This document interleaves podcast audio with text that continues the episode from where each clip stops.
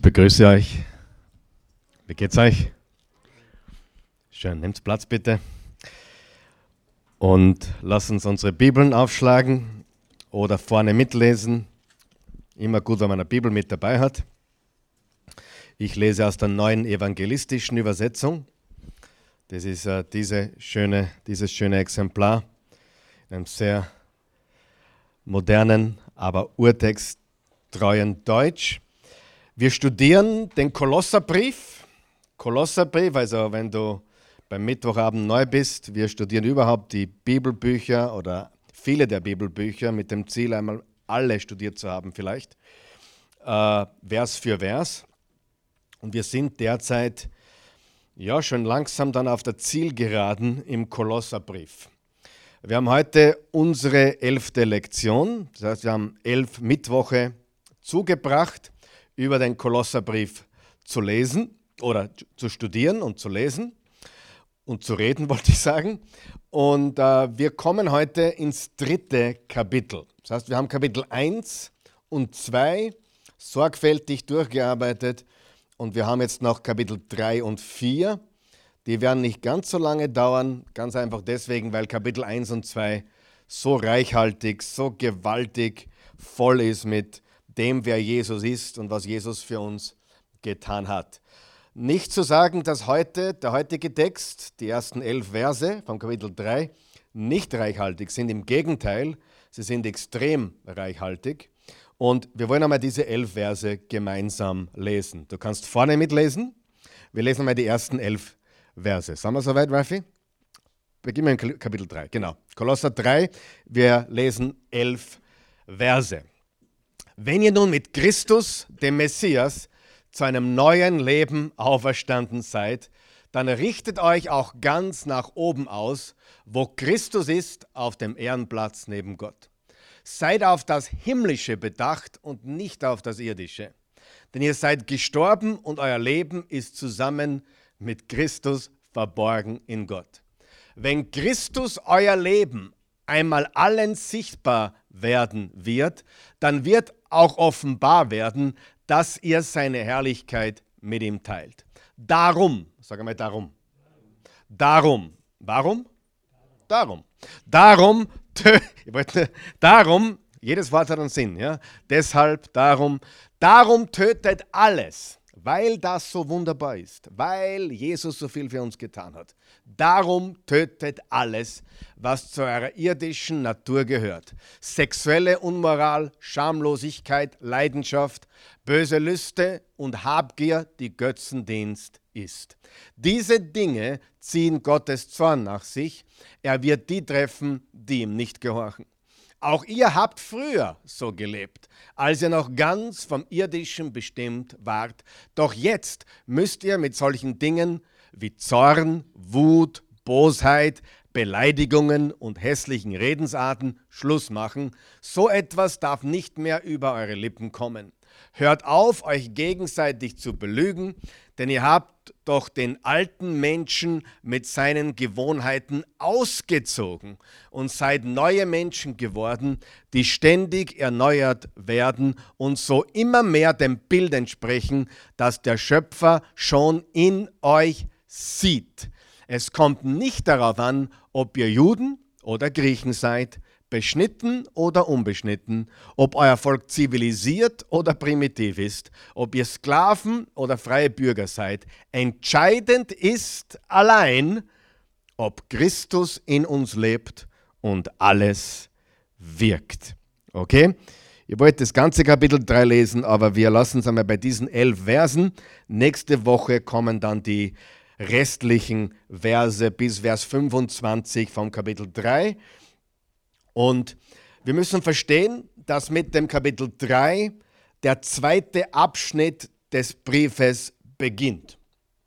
Wir haben das Gleiche, was wir jetzt sehen, im Epheserbrief gesehen. Der Epheser hat sechs Kapitel. Die ersten drei Kapitel sind sehr lehrreich, was Christus getan hat, wer Christus ist, wer wir sind in ihm. Und der zweite Teil, Kapitel 4 bis 6 im Epheserbrief meine ich jetzt, äh, ist sehr praktisch, wie wir als Jesus Nachfolger leben sollen, weil er all das getan hat, weil wir neue Menschen sind, sollen wir in neuem Leben wandeln. Das heißt, das, was wir sind, muss sich irgendwann einmal zeigen. Ja? Nicht umgekehrt. Sie, Religion oder Gesetzlichkeit dreht das um. Probiert zuerst einmal, wird, wird zuerst einmal wer, bemühe dich einmal gescheit, mach einmal, beweis einmal, vielleicht akzeptiert dich Gott. Ganz andersrum. Du bist akzeptiert. Punkt. Du bist geliebt. Punkt. Du bist ein neuer Mensch. Punkt. Du bist, wer du bist, weil du zu Jesus gehörst, nicht weil du Gutes getan hast oder heute Schlechtes getan hast. Aber aus diesem neuen Leben entspringt neuer Wandel, neuer Lebenswandel. Also die Gnade produziert Werke, nicht umgekehrt. Werke produziert niemals Gnade. Wenn du gute Werke, Werke, Werke tust, produziert das niemals mehr Gnade. Ja, jetzt höre ich zum Rauchen auf, jetzt höre ich zum Trinken auf, jetzt höre ich zu dem auf. Vielleicht wird die Gnade Gottes mehr. Nein, die Gnade, richtig verstanden, verändert dein Leben von innen nach außen. Und jetzt rauchst du weniger oder gar nicht mehr. Jetzt trinkst du weniger oder gar nicht mehr. Jetzt schaust du weniger oder gar nicht mehr. Amen. Der Sünden wird weniger durch die Gnade. Okay? Das ist sehr, sehr wichtig. Also Gnade zuerst, Werke dann. Was macht Religion? Werke zuerst. Wenn du gut, Gmur bist, wie wir im Mühlviertel sagen würden, dann kommen vielleicht ein paar Segnungen dazu. Und das ist das Gleiche, was wir hier haben im Kolosser. Nur ist der Kolosser sehr ähnlich dem Epheserbrief in vielen Dingen. Uh, nur der Kolosserbrief ist ein, uh, um einiges kürzer und hat nur vier Kapitel. Und Kapitel 1 und 2 besprechen die himmlischen Tatsachen, wer Jesus ist. Er ist der auferstandene Messias, Sohn Gottes, welcher Leben wir haben, wer wir sind. Und Kapitel 3 und 4, wo wir jetzt beginnen, behandelt unser irdisches Leben, unseren Lebenswandel, wie wir leben sollen. Wir könnten es folgendermaßen sagen, damit es jeder merkt. Sag einmal Position. Kapitel 1 und 2 ist unsere Position. Kapitel 3 und 4 ist unsere Praxis. Sag einmal Praxis. Die Position und die Praxis. Okay? Beides ist wichtig. Zuerst muss die Position verstanden werden und dann können die Dinge in die Praxis kommen. Man könnte äh, zum Beispiel sagen, dass Jakobus 1, Vers 22, ich glaube, das ist ein Vers, den wir jetzt einblenden können, Jakobus 1, Vers 22, äh, eigentlich auf den Punkt bringt, äh, was wir die nächsten Wochen lernen werden. Es genügt aber nicht, das Wort nur zu hören, denn so betrügt man sich selbst. Man muss auch danach handeln. Oder wie die Lutherbibel sagt, seid nicht nur Hörer, sondern Täter. Okay, darum geht es. Zuerst hören wir die Botschaft und dann werden wir Täter. Ganz wichtig. Zuerst kommt das Evangelium. Ganz wichtig.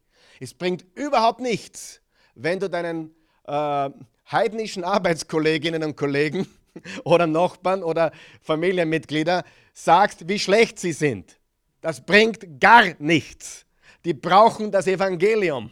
Und das Evangelium ist nicht, ma seid ihr böse Leute, sondern Jesus liebt euch.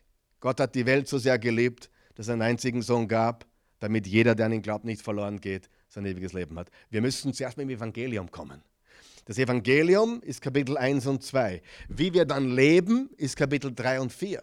Aber es kommt zuerst das Evangelium, damit wir überhaupt Kapitel 3 und 4 ordentlich leben können. Das eine ist die Position, das andere ist die Praxis. Danke, einige hören zu heute Abend. Okay. Also, äh, und ganz wichtig, im Vers 1, schauen wir uns den Vers 1 nochmal an, Kapitel 3, Kolosser, da hupfen wir jetzt hin und her ein bisschen auf, ich muss da einfach hin und her gehen.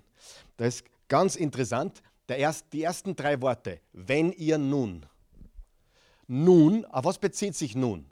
Man könnte, nun ist auch, könnte man sagen, wenn ihr jetzt. Oder da ihr jetzt seid. Da nun. Das bezieht sich auf etwas, was vorher gesagt wurde nämlich auf die ersten zwei Kapitel. Er beginnt, wenn ihr nun mit Christus. Oder anders formuliert, äh, ich glaube, die Luther sagt, na, die neue Lebensbibel sagt, da ihr mit Christus zu neuem Leben auferweckt wurdet. Wenn ihr nun, da ihr jetzt, weil ihr jetzt, darum, darum, weil ihr mit Christus auferweckt seid, können wir auch dementsprechend leben. So, jetzt bitte Kapitel 2, Vers 23 einblenden. Das war der letzte Vers der letzten Session, wenn ich mich richtig erinnern kann. Kapitel 2, der letzte Vers. Schau, was da steht. Mit dem haben wir eigentlich abgeschlossen. Vielleicht nicht ganz so intensiv darauf eingegangen, aber äh, ich würde den letzten Vers vom, vom letzten Teil lesen und dann den ersten Vers vom ersten Teil, weil es ein Übergang ist. Das, die Bibel haben wir schon gelernt, die Bibel wurde nicht, sagen wir nicht, in Kapitel und Verse geschrieben. Das war mal wurscht. Ja, ja. Das, später, Gott sei Dank, sonst würde man es nicht finden, ja? sonst hätte man ein bisschen ein Problem, die Sachen in der Bibel zu finden, sind Menschen dann hergegangen, haben gesagt, okay, Kolosserbrief ist eine Wurst, aber wir machen jetzt vier Kapitel und dann machen wir die Verse. Und so sind die Verse und Kapitel entstanden. Die Verse und Kapitel sind nicht inspiriert vom Heiligen Geist der Text schon. Ja? Ist, ist aber wurscht, oder? Die, die Verse helfen uns beim Finden. Gut. Aber der letzte Abschnitt war, es sieht zwar so aus, als ob solche eigenwilligen Gottesdienste, wir haben über falsche Spiritualität gesprochen, kannst du erinnern? Falsche Spiritualität, Mystizismus, äh, es sieht so, diese Dinge schauen so gut aus. Ja? Diese eigenwilligen Gottesdienste, Demutsübungen und Misshandlungen des Körpers. Zeichen besonderer Weisheit sein, aber in Wirklichkeit haben sie keinen Wert, sondern befriedigen nur das menschliche Geltungsbedürfnis. Da geht es um falsche Spiritualität, die sich sehr häufig auszeichnet mit falscher Demut. Ja? Äh, wenn Menschen zum Beispiel äh, darüber reden, wie demütig sind, haben sie Demut nicht verstanden. Ja? Wenn sie darüber reden, wie viel sie fasten, haben sie auch was nicht verstanden. Ja, wenn Sie jedem erzählen, wie viel Sie beten, haben Sie auch was nicht verstanden. Wenn Sie Ihren Körper misshandeln, so wie es Mönche zum Beispiel tun oder ich weiß nicht, wie es heute ist, aber damals war das gang und gäbe, dass man glaubte, wenn man seinen Körper straft, mit Nägeln, Gürtel mit Nägeln innen oder, oder äh, wirklich man, man, oder sich gehaut hat oder keine Ahnung. Es gibt es heute auch noch in manchen anderen Religionen, wo man das nennt man Askese. Kannst du sehen? Askese. Das ist, die, das ist die, die Peinigung des Körpers, um geistlicher zu sein. Um, kennt ihr so ein Beispiel? Ja? Äh, genau, um, um geistlicher zu sein. Das ist aber eine, ein Zeichen, es klingt, es schaut weise aus, ein Zeichen besonderer Weisheit, aber in Wirklichkeit haben sie keinen Wert. Und interessanterweise, diese Dinge findet man nicht nur außerhalb des Christentums, sondern auch im Christentum, wo Menschen eine eigenartige Spiritualität haben oder falsche Spiritualität haben und einfach geistlich wirken wollen, anstatt wirklich geistlich zu sein.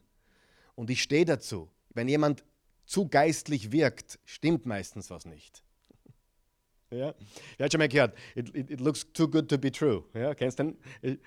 Hey, if it looks too good to be true, most of the time it isn't true. Glaub mir. Ja? Wenn, jemand, wenn ein Mensch zu gut ausschaut, das, das perfekte Familienbild, ich kenne das sehr gut aus der, der, der, Vertriebsszene, wo wir früher waren, äh, Eugen, kannst du erinnern, wo es wirklich darum geht, die Familie zu inszenieren, perfekt darzustellen, und, und da haben wir schon einiges in den Kulissen gesehen, oder? Wo das dann bröckelt und wo, wo, wo Menschen also versuchen, besser dazustehen, als sie wirklich sind. Meistens, fast immer, eigentlich kann man sagen, immer stimmt was nicht, wenn etwas zu geistlich, zu heilig, zu gut ausschaut. Wer weiß, wir haben alle gesündigt. Und wir sündigen nach wie vor von Zeit zu Zeit. Manche mehr Zeit, manche weniger Zeit. Aber Faktum ist, dass diese falschen spirituellen Dinge nicht funktionieren. Ja? Wir brauchen echte Geistlichkeit, wir brauchen echten Glauben und nicht irgendwelche inszenierten Dinge oder falsche Demut, wie immer sich das dann zeigt. Und dann nach diesem Vers, wo Paulus klar macht, es hat keinen Wert, befriedigt nur Ego, menschliches Geltungsbedürfnis. Hat jemand schon mal einen Wichtigmacher gesehen oder getroffen? Wichtigtour? Kennt jemand Wichtigtour? Ja? Da, da könnte man auch dazu jetzt was sagen, aber das, das ist nicht notwendig. Äh, wir wissen, was Wichtigtour sind. Das funktioniert alles nicht. Und jetzt gehen wir zum, zum Kapitel 3 zurück und schauen uns eben die Dinge an, die hier stehen.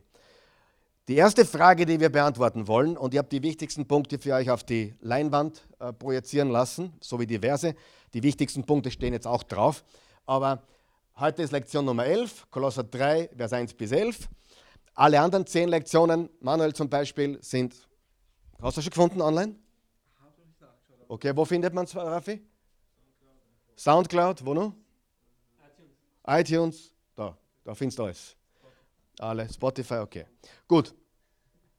Die erste Frage, die wir beantworten wollen, anhand des Texts, den wir heute gelesen haben, diesen, diese elf Verse, wie leben wir ein Überwinderleben?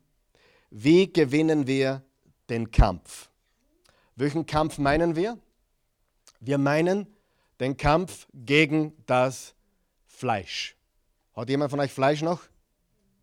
Und Fleisch meint nicht nur, meint nicht nur deine Haut, deine Muskeln, deine Knochen, sondern dein, vor allem auch deinen Sinn, dein Denken, deine Versuchungen, deine Herausforderungen mit all diesen Dingen. Das ist das Fleisch. Wie gewinnen wir diesen Kampf? Wie leben wir ein Überwinderleben? Indem wir zum einen unsere Position in Christus erkennen. Unsere Position in Christus erkennen. Und unter diesem Punkt, unsere Position in Christus kennen, möchte ich euch drei Dinge in Erinnerung rufen. Oder Paulus will uns drei Dinge in Erinnerung rufen, was unsere Position in Christus betrifft. Und die erste Wahrheit, ihr könnt es auch abfotografieren, wenn ihr wollt, die erste, die erste Tatsache, was unsere Position in Christus betrifft, lautet, wir finden es im Vers 1, wir wurden mit Christus auferweckt. Wir wurden mit Jesus Christus auferweckt. Im Vers 1 steht, wenn ihr nun mit Christus, dem Messias, zu einem neuen Leben auferstanden seid. Das ist unsere Position. Wir sind mit ihm auferstanden. Wir wurden mit Christus auferweckt. Die Wassertaufe symbolisiert genau das, was mit uns passiert, wenn wir zu Jesus kommen. Die Wassertaufe rettet nicht, die Wassertaufe erlöst nicht, die Wassertaufe schenkt uns nicht ewiges Leben. Unser Glaube an Jesus tut das, aber die Wassertaufe ist ein perfektes Symbol, nämlich unser alter Mensch ist gestorben und begraben und unser neuer Mensch ist mit Jesus Christus zu neuem Leben auferweckt oder auferstanden worden, auferweckt worden oder auferstanden. Okay? Wir sind mit ihm auferstanden. Kapitel 3, Vers 1. Was heißt es genau? Das heißt, er lebt in mir, er ist in mir, aber ich bin auch in ihm. Also meine Identität ist in ihm. Jesus lebt in mir, aber ich bin auch mit ihm und in ihm vollkommen identifiziert. Man kann sagen, wenn Gott der Vater mich sieht, sieht er mittlerweile nicht mehr den Karl Michael, sondern Jesus Christus. Denn ich bin in Christus und er ist in mir. Er ist für mich ans Kreuz, hat dort meinen Platz eingenommen. Er hat nicht sterben brauchen, er hat es für mich und dich getan, für dich und mich. Er ist dann gestorben, wurde ins Grab gelegt, ist am dritten Tage auferstanden. Alles für uns um uns zu erlösen, aber es ist gleichzeitig unser Tod, unser Begräbnis und unser Auferstehen zu neuem Leben. Er ist in mir, ich bin in ihm. Warum ist das wichtig? Es ist, gibt viele Gründe, warum das wichtig ist, aber das verändert, wie du denkst. Das verändert total, wie du denkst, oder? Also ich denke komplett anders, weil ich weiß, nicht mehr ich lebe, sondern Christus lebt in mir. Galater 2, Vers 19 und 20. Kannst du dir aufschreiben, wenn du willst. Ich bin mit Christus gestorben, nicht mehr ich lebe, sondern Jesus Christus lebt in mir. Das verändert, wie du denkst, es verändert auch, wie du betest.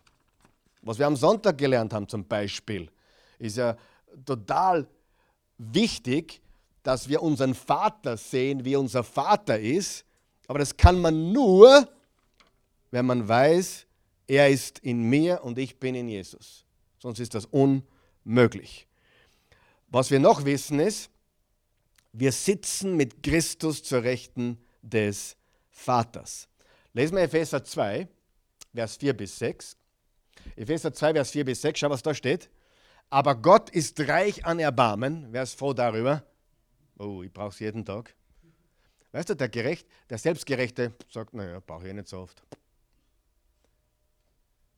Man, man kann sehr leicht einen heidnisch denkenden und einen Jesus-Nachfolger unterscheiden. Wenn du verstanden hast, wer du bist in Jesus,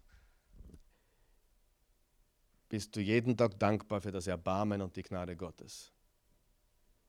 Du wirst dir nie einbilden, wie gut du bist, wie toll du bist, sondern danke Jesus für dein Erbarmen. Amen.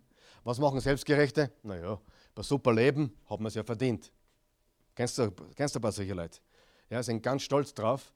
Äh, aber Gott ist reich an Erbarmen, hat uns eine ganz, ganze große Liebe geschenkt und uns mit dem Messias lebendig gemacht. Was hat er gemacht?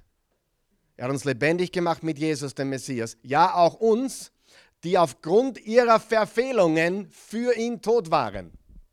Bedenkt, aus reiner Gnade seid ihr gerettet. Jetzt pass auf.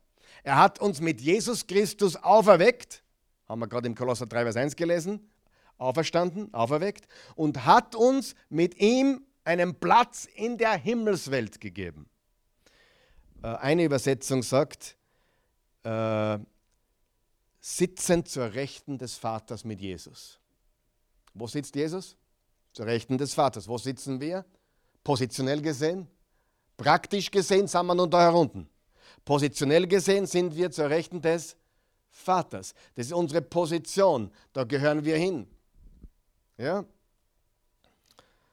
Die, die, die Queen sitzt auch positionell auf dem Thron. Und trotzdem geht sie manchmal auch durchs Wohnzimmer und ins Badzimmer und sogar an andere Orte. Und, aber sie, wir sitzen zur Rechten des Vaters mit Jesus. Es ist positionell unser Ort.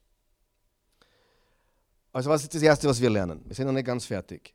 Wenn ihr, mit, wenn ihr nun, ganz wichtig, nun ist wichtig, das Wort nun merkst du, oder? Von heute an. Wenn ihr nun mit Christus, dem Messias, zu einem neuen Leben auferstanden, werden wir auferstehen oder sind wir auferstanden? Wir sind. Dann richtet euch auch ganz nach oben aus, wo Christus ist, auf dem Ehrenplatz neben Gott, also zur Rechten Gottes. Dort sollen wir fokussiert sein. Sei fokussiert auf das, was droben ist. Schauen wir uns einen Vers aus Römerbrief an. Römer 8, Vers 5 bis 6, glaube ich, ist es, genau. Denn alle, die sich von ihrem Eigensinn bestimmen lassen, sind auf das bedacht, was ihre eigene Natur will. Niemand von uns will das, oder? Oder hat jemand irgendwann einmal Versuchungen mit der fleischlichen Natur? Nur ich wahrscheinlich. Wer sich aber vom Geist Gottes bestimmen lässt, ist auf das ausgerichtet, was der Geist will. Was die menschliche Natur will, bringt den Tod. Was aber der Geist will, bringt Leben und Frieden. Wer will Frieden? Darauf sollten wir dem Geist folgen, dem Heiligen Geist. Was ist die Frucht des Geistes? Liebe, Freude, Friede, Güte, Sanftmut, äh, Selbstbeherrschung. Ich weiß alle Nein, mir fallen es nur nicht immer ein. Ja? das hat sich jetzt gereimt, war nicht Absicht. Aber ich sollte meine Bibel besser lesen, damit ich es eigentlich merke, oder? Dann brauche ich nicht ständige Ausreden machen, wann es mir einfällt. Galater 5, Vers 22, 23, die Frucht des Geistes beginnt mit Liebe und Freude und Friede und so weiter und Selbstbeherrschung ist da auch drinnen. Das heißt, wenn du jemand, wenn du einen Christen kennenlernst, der ständig vom Heiligen Geist redet, aber keine Selbstbeherrschung hat. Freunde, da stimmt was nicht. Ja, aber der Heilige Geist, und dann hat er Prophetie und dann spricht er das und da, bam, bam, bam, und er ist. Frage: Führt uns der Heilige Geist zur Selbstbeherrschung? Ja oder nein?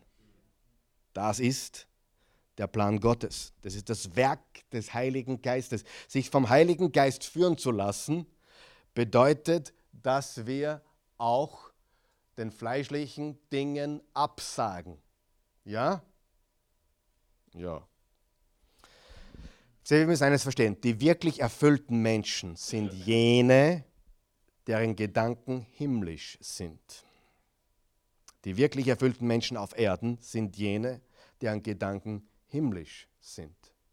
Lesen wir Matthäus 6 und dann gehen wir zum nächsten Punkt. Matthäus 6. Sammelt euch lieber Schätze im Himmel, wo sie weder von Motten noch von Rost zerfressen werden können und auch vor Dieben sicher sind. Denn wo dein Schatz ist, da wird auch dein Herz sein. Wo dein Schatz ist, da wird auch dein Herz sein. Wo ist dein Schatz?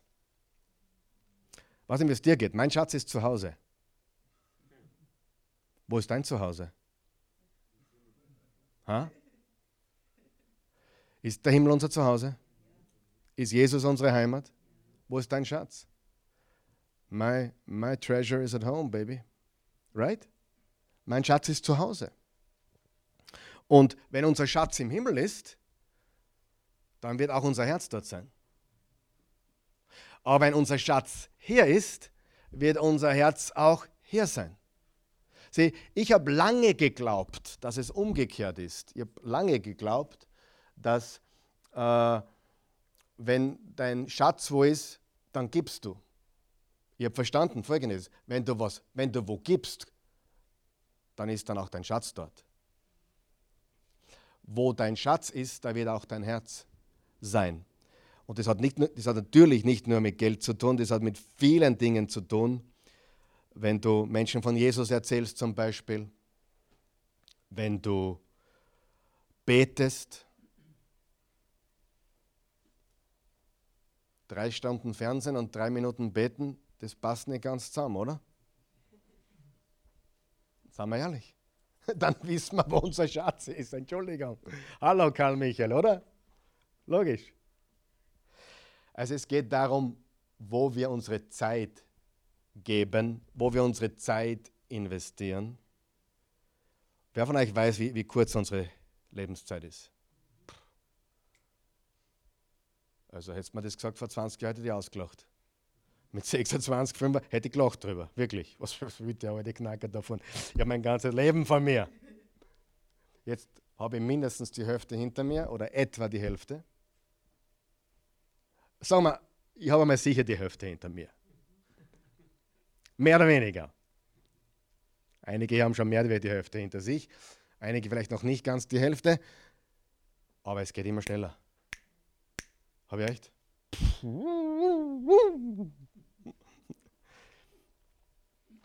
Heute habe ich mit dem Hausmeister gesprochen, der hier das ganze Ding da managt. Und äh, kennst du den? Der Bert? Ja.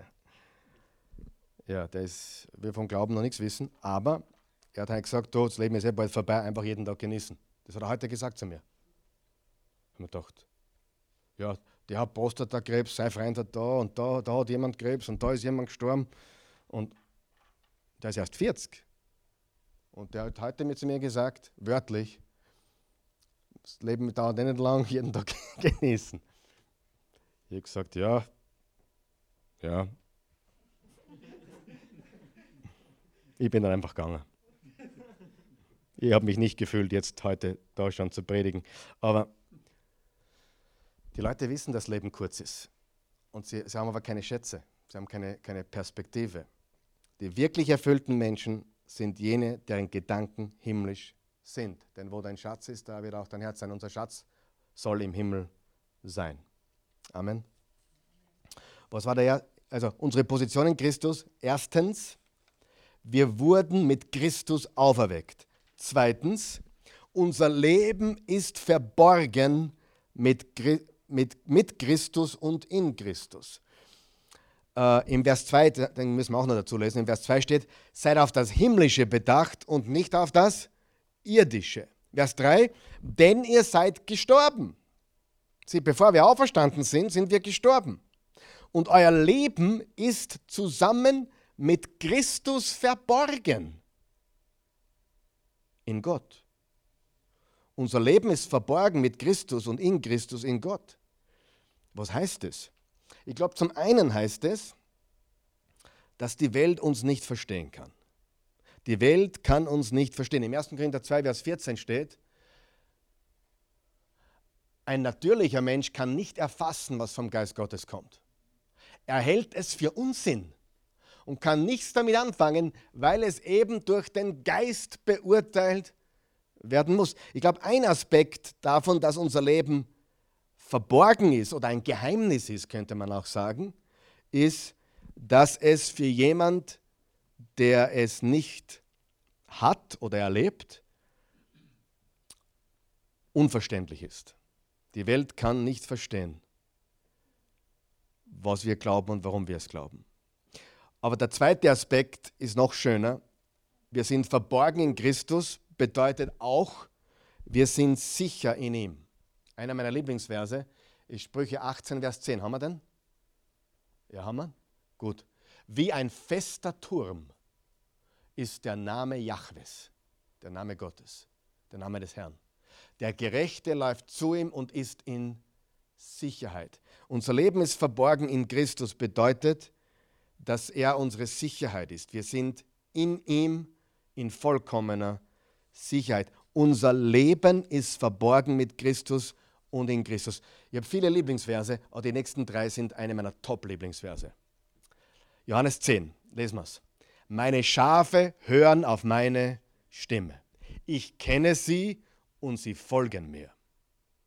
Jetzt pass auf, jetzt kommt's. Und ich gebe ihnen das ewige Leben. Wow, sie werden niemals verloren gehen. Pass jetzt gut auf, was jetzt steht, was Jesus sagt. Sie werden niemals verloren gehen. Niemand wird sie mir aus den Händen reißen. Denn mein Vater, der sie mir gegeben hat, ist größer als alles, was es gibt. Niemand ist in der Lage, sie, wem sie, die, die ihm nachfolgen, ihm zu entreißen. Und ich und der Vater sind untrennbar eins. Ich will mich fokussieren auf das ewige Leben. Ich gebe ihnen das ewige Leben und wir werden gleich definieren, was das bedeutet, ewiges Leben. Sie werden niemals verloren gehen. Das fasziniert mich. Niemand wird sie mir aus den Händen reißen. Das fasziniert mich noch mehr. Und niemand ist in der Lage, sie mir zu entreißen. Das gefällt mir besonders. Wenn du zu Jesus gehörst, hat niemand die Möglichkeit, dich mehr aus den Händen des Vaters oder den Händen Jesus zu entreißen. Du wirst niemals verloren gehen, du gehörst zu ihm. Warum sage ich das? Ich weiß, dass da Leute ist, ich bin ja nicht von gestern. Ich, naja, bin in der Nacht auf der gekommen, nicht letzte Nacht. ja. ah. Na, pass auf.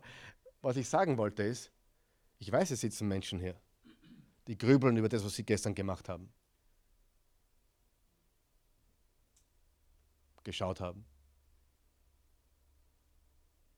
getan haben. Bin ja nicht von gestern. In dieser kleinen Gruppe, definitiv. Aber jetzt überleg dir mal das, was du vorgestern gemacht hast.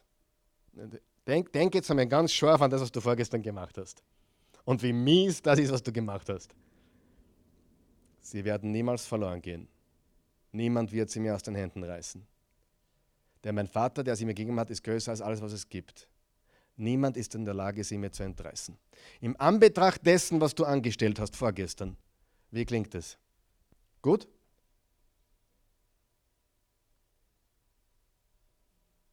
Schau, schau, toll, oder? Es ist die Wahrheit. Es ist die Wahrheit. Aber wir wollen da nicht aufhören. Es gibt noch viel bessere Nachrichten.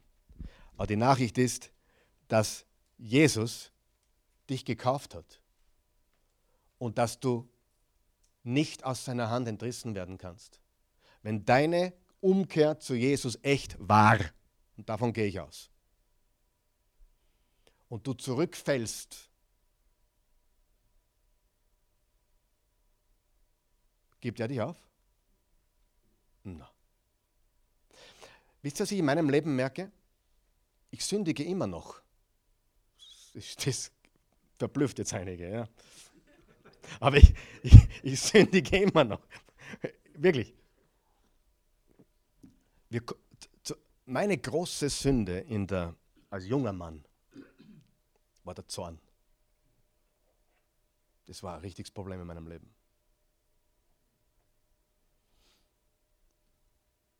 Zu dem kommen wir später noch. Wirklich. Ich habe meine Emotionen nicht im Griff gehabt.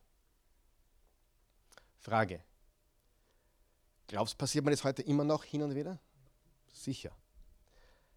Aber wisst ihr was? Viel weniger. Dieses Jahr sogar noch viel weniger wie letztes Jahr. Ist es nicht schön, wenn man immer weniger sündigen kann? Aber der Teufel will dir einreden. Ah, es ist jetzt wieder passiert. Jetzt hast du fünf Jahre gar nichts falsch gemacht. Jetzt hast fünf Jahre, jetzt warst fünf Jahre, jetzt warst fünf Jahre okay. Jetzt hast du mit einer Nacht oder mit einem Klick hast du alles zusammengehaut. Versteht ihr? Wir wollen Sünde nicht rechtfertigen, aber zu dem kommen wir noch. Niemand wird sie mehr aus den Händen reißen. Sie werden niemals verloren gehen. Denn mein Vater, der sie mir gegeben hat, ist größer als alles, was es gibt. Niemand ist in der Lage, sie mir zu entreißen. Also, der zweite Punkt. Unser Leben ist verborgen mit Christus. Wir sind in ihm sicher. Wir sind in Gottes Hand sicher. Drittens, wir haben Leben mit Christus. Also, die drei Punkte über unsere Position. Erstens, wir sind mit Christus auferweckt. Zweitens, wir sind in Christus verborgen oder mit Christus, in Christus verborgen in Gott. Und drittens, wir haben Leben mit Christus. In Vers 4 steht, wenn Christus euer Leben Christus unser was? Euer Leben einmal allen sichtbar werden wird, dann wird auch offenbar werden, dass ihr seine Herrlichkeit mit ihm teilt. Wir haben Leben mit ihm. Das ist die große Frage. Was ist die Definition von ewigem Leben? Was ist ewiges Leben? Huh? Okay, bitte? Das gehört dazu. Das ist ein Teil davon. Das, was der Eugen sagt, äh,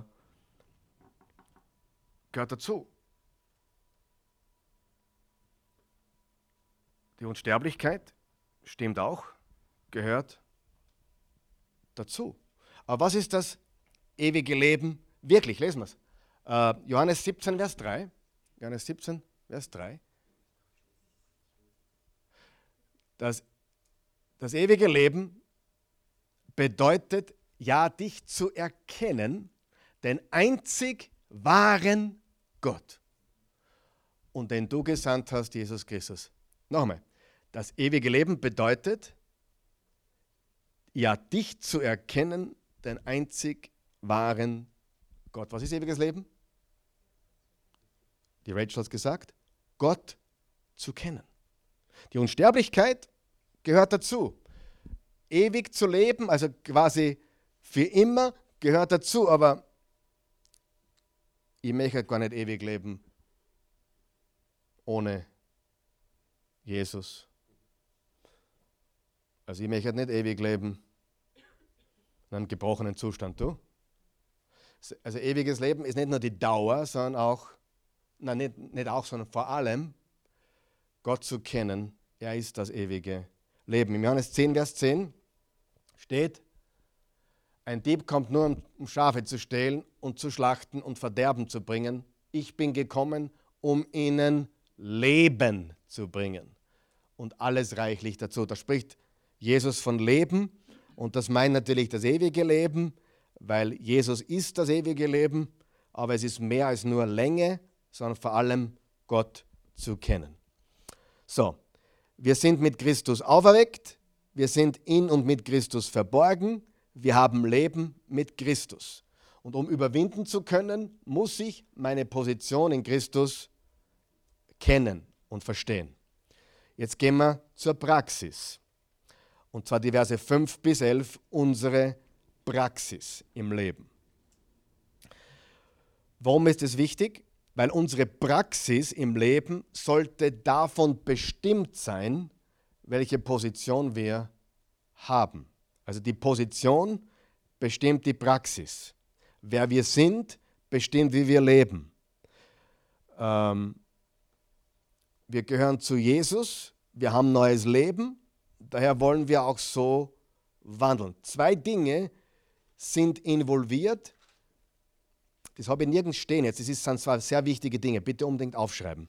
Zwei Dinge sind involviert in unserer Praxis. Das eine, unsere Entscheidung bezüglich Sünde, unsere Entscheidung bezüglich Sünde. Und das zweite, unsere Herausforderung anderen Menschen gegenüber. Und sie sind manchmal sehr herausfordernd. Reden wir über die Entscheidung bezüglich Sünde. Lesen wir ähm, Römer 6, Vers 6. Da steht, wir sollen also begreifen, dass unser alter Mensch mit Christus gekreuzigt worden ist, damit unser sündiges Wesen unwirksam gemacht wird und wir der Sünde nicht mehr wie Sklaven dienen. Wer Sünde tut, ist ein Sklave. Wer hat das gewusst? Heute habe ich gelesen, ein sehr prominenter ehemaliger deutscher Fußballnationalspieler, Kinderporno-Festplatten beschlagnahmt. Schaut nicht gut aus.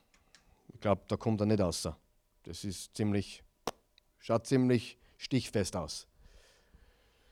Freunde, wann verstehen wir? Seid ihr wach noch? Sünde zerstört. Da geht es nicht um, Gott will uns den Spaß verderben. Es zerstört. Pornografie macht dein Hirn kaputt. Pornografie macht gesunden Sex über kurz oder lang unmöglich. Oder sicherlich nicht so gut, wie er sein kann. Weil was mit deinem Hirn passiert. Ich habe, wo ich das gelesen habe, ich glaube, es war ein Buch, was mir der Raffi gegeben hat, irgendwann, dass, dass Pornografie heute so abhängig macht wie Heroin. Und Leute verharmlosen es. Ist nicht schlimm, sind ja nur Bilder. Diese Bilder sind für immer auf deiner Festplatte. Und sogar Fra also ich habe das gar nicht für möglich gehalten, dass auch so viele Frauen davon betroffen sind. Aber die Männer sind noch in Überzahl, da kann ich euch beruhigen, Frauen. Ja. Aber ich sage nur, aber viele Frauen auch, die, die konsumieren. Ähm, also wir müssen eine Entscheidung treffen der Sünde gegenüber, weil wenn wir die Sünde nicht killen, killt sie uns. Sie zerstört. Lesen wir, was Paulus da sagt im Kolosser 5. Darum tötet alles. Warum? Darum. Weil wir eine Position in Christus haben. Darum tötet alles, was zu eurer irdischen Natur gehört. Und dann listet er auf sexuelle Unmoral, Schamlosigkeit, Leidenschaft, böse Lüste, das sind mehr oder weniger sexuelle Sünden und Habgier, die Götzendienst ist. Habgier. Das heißt, er erwähnt zwei Hauptkategorien, sexuelle Sünden und Habgier. Habgier. Spannend finde ich, wenn man die Bibel liest, finde ich sehr spannend.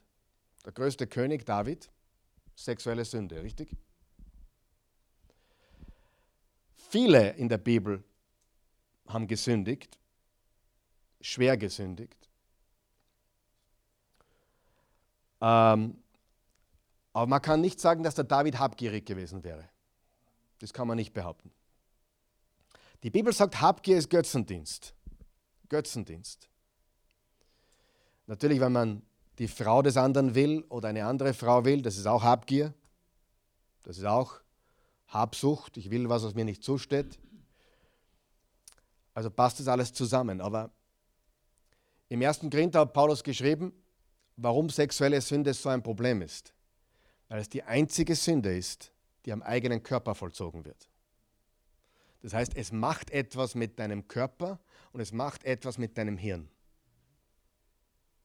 Ich kenne Menschen, wir kennen Menschen, nicht nur eine, ich kenne viele Männer. Ich habe jetzt nicht so viel Kontakt mehr zu diesen Leuten, aber das sind kaputte Menschen aufgrund von sexueller Sünde. Dass es Ehen zerstören kann, wissen wir. Dass Krankheiten verbreitet werden auf diese Art und Weise, wissen wir auch. Ähm Na gut, wir müssen eine Entscheidung treffen dieser Dinge gegenüber. Im Vers 6 steht, diese Dinge ziehen Gottes Zorn an oder an sich. Er wird die treffen, die ihm nicht gehorchen. Auch ihr habt früher so gelebt, als ihr von ganz von irdischen bestimmt wart. Jetzt pass auf. Sündigen Christen auch sexuell? Ehrlich? Ach so. Ja? okay, na, ich, ich frage nur, ja. Logisch. Er trifft die der Zorn Gottes. Nein. Nein. Nein. Ich weiß, du verstehst das nicht noch nicht ganz. Nein. Hier steht, auch ihr habt früher so gelebt, als ihr noch ganz vom Irdischen bestimmt wart, also als ihr noch alte Menschen wart. Hier ist was mit gläubigen Menschen passiert. Lies mit mir, Hebräer 12. Hebräer 12 ist die Antwort. Hebräer 12, gehen wir zum Hebräer 12 zuerst. Trotzdem habt ihr schon vergessen, was Gott zu euch als seinen Kindern sagt was Gott zu euch als seinen Kindern. Bist du ein Kind Gottes? Mein Sohn oder Tochter, achte die strenge Erziehung des Herrn nicht gering. Werdet nicht müde, wenn er dich korrigiert. Denn es ist so, wen der Herr liebt, den erzieht er streng. Und wenn er als Sohn annimmt, den gibt er auch Schläge. Das Wort Schläge heißt nicht, dass er dich, es heißt, dass er dich mit der Rute, mit, dass er dich zurechtweist. Was ihr ertragen müsst, dient also eurer Erziehung. Gott behandelt euch so wie ein Vater seine Söhne. Oder habt ihr je von einem Sohn gehört, der nie bestraft wurde oder korrigiert wurde? Da geht es um Korrektur.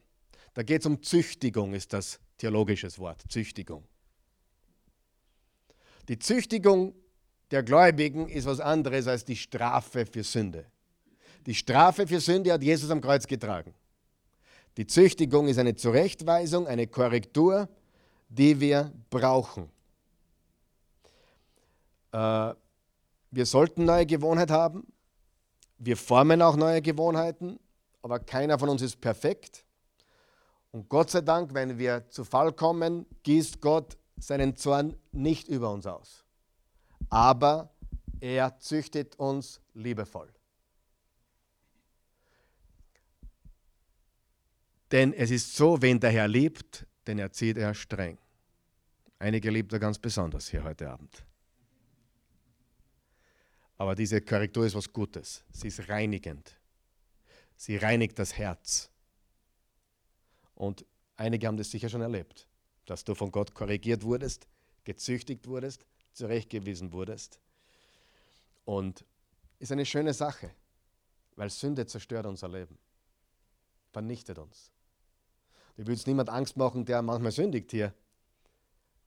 Aber triff die Entscheidung, dass du dich mit Gottes Hilfe und seiner Gnade daraus befreien willst. Betet zu ihm, bestürme ihn, führe uns nicht in Versuchung. Zu dem kommen wir übrigens in ein paar Sonntage.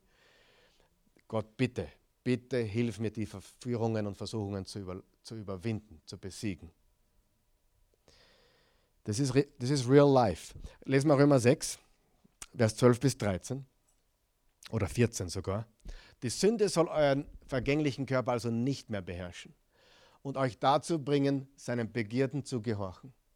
und stellt eure Glieder, das hat mit den Gliedern des Körpers zu tun, äh, da gehört auch der Mund dazu übrigens, und stellt euch, der Mund ist auch ein Glied des Körpers, wer hat schon mit dem Mund gesündigt? Äh, im, Im Jakobus steht im Kapitel 3, wer mit dem Mund nicht sündigt, ist ein perfekter Mensch. Wer mit der Zunge nicht sündigt, steht eigentlich wörtlich, ist ein perfekter Mensch. Es steht auch geschrieben im Jakobus 1, Vers 19, glaube ich, äh, äh, seid langsam zum Sprechen, langsam zum Zorn und schnell zum Hören. Deswegen haben wir zwei Ohren und einen Mund. Okay, oh Gott. Äh, es gibt verschiedene Sünden. Aber die sexuelle Sünde ist wirklich, keine Sünde ist schlimmer wie die andere in dem Sinn. Jede Sünde verurteilt zum Tod und zur ewigen Trennung von Gott. Jede. Aber an Kaugummi stöhnen beim Hofer ist eine Sünde. Aber es ist sicher eine geringere Sünde, als ein Flugzeug zu entführen und gegen einen Wolkenkratzer zu fahren. Ja, ist beides Sünde. Kaugummi stehlen ist Sünde. und Terrorismus ist auch Sünde. Die Auswirkungen sind selbstverständlich komplett anders. Die sexuelle Sünde, warum Paulus die immer so betont ist, weil es die Sünde ist am eigenen Körper. Und sie, sie ist jetzt nicht schlimmer im Sinne, dass, dass Gott sie nicht vergeben kann. Gott kann jede Sünde vergeben. Amen.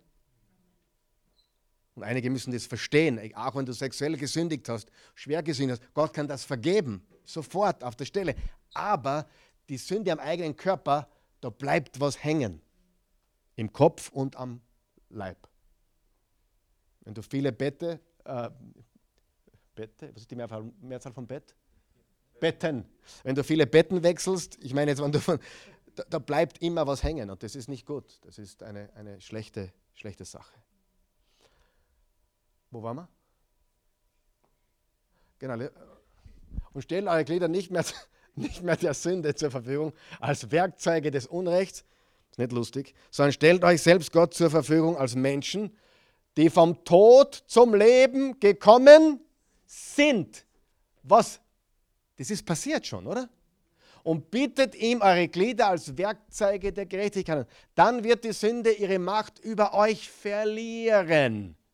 Denn ihr lebt ja nicht mehr unter dem Gesetz, sondern unter der Gnade. Selbst die Gnade Gottes wird dir dabei helfen, dass die Macht der Sünde in deinem Leben verliert, abnimmt. Okay? Gute Nachricht, oder? Er weist uns zurecht, er korrigiert uns. Wir werden heute Abend korrigiert, das ist gut. So, jetzt, jetzt schauen wir uns noch die Verse 8 bis 11 an. Da gibt es noch andere Sünden, die wir ablegen oder abtöten sollen. Doch jetzt müsst ihr mit solchen Dingen wie Zorn, Wut, Bosheit, Beleidigungen und hässlichen Redensarten Schluss machen. So etwas darf nicht mehr über eure Lippen kommen. Hört auf, euch gegenseitig zu belügen, denn ihr habt doch den alten Menschen mit seinen Gewohnheiten ausgezogen. Wie ein Hemd, wie eine Bluse, wie ein Pullover. Und seid neue Menschen geworden. Das ist alles schon passiert. Du brauchst nicht versuchen, ein neuer Mensch zu werden. Du bist ein neuer Mensch. Du brauchst nicht versuchen, Jesus, bitte lass mich nicht los. Niemand kann sie meiner Hand entreißen sei bitte für immer gewiss, dass du zu Jesus gehörst und dass er dich nicht fallen lässt. Du bist in der Gnade. Wo waren wir? Seid neue Menschen geworden, die ständig erneuert werden und so immer mehr dem Bild entsprechen, das der Schöpfer schon in euch sieht. Dass der Schöpfer schon jetzt in euch sieht.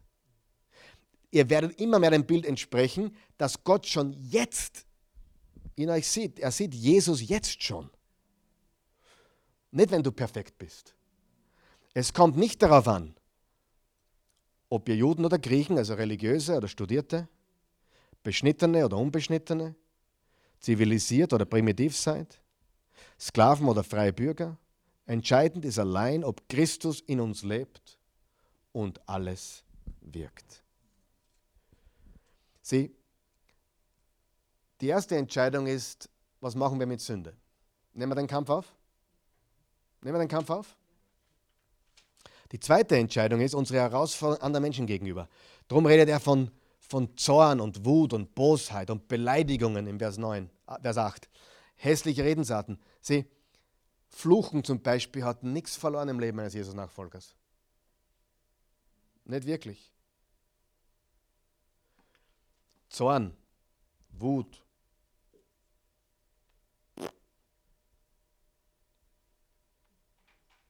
Ich habe drüber nachdenken müssen. Die Momente, wo ich zornig war, haben nichts braucht. Ganz ehrlich, nichts.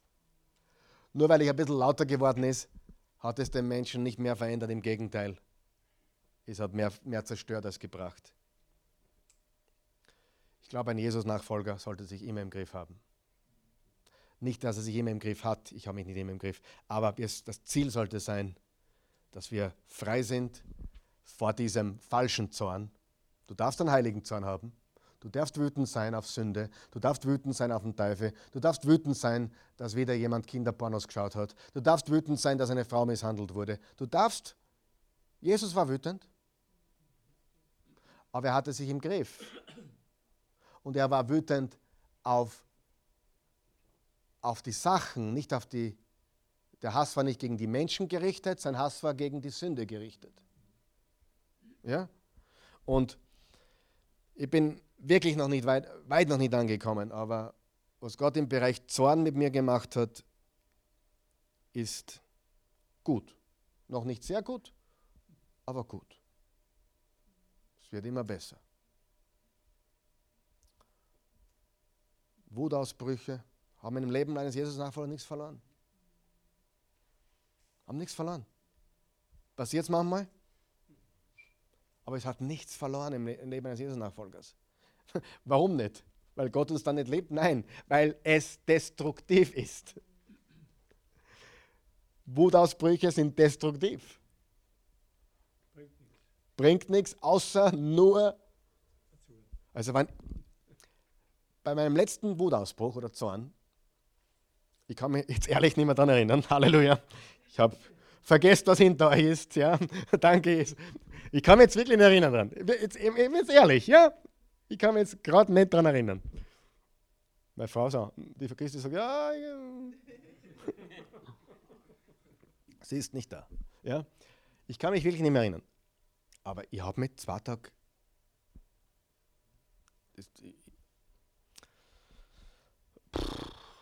Ich, habe gewusst, das geht nicht.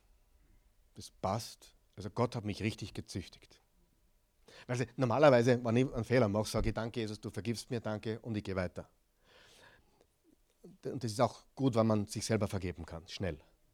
Aber beim Letz-, bei meinem letzten Wutausbruch hatte ich zwei Tage Züchtigung des Herrn. Ich habe gewusst, es ist eine Züchtigung. Ich habe gewusst, das darf ich nicht mehr. Versteht ihr, was ich meine? Ich darf, das, das darf ich nicht mehr.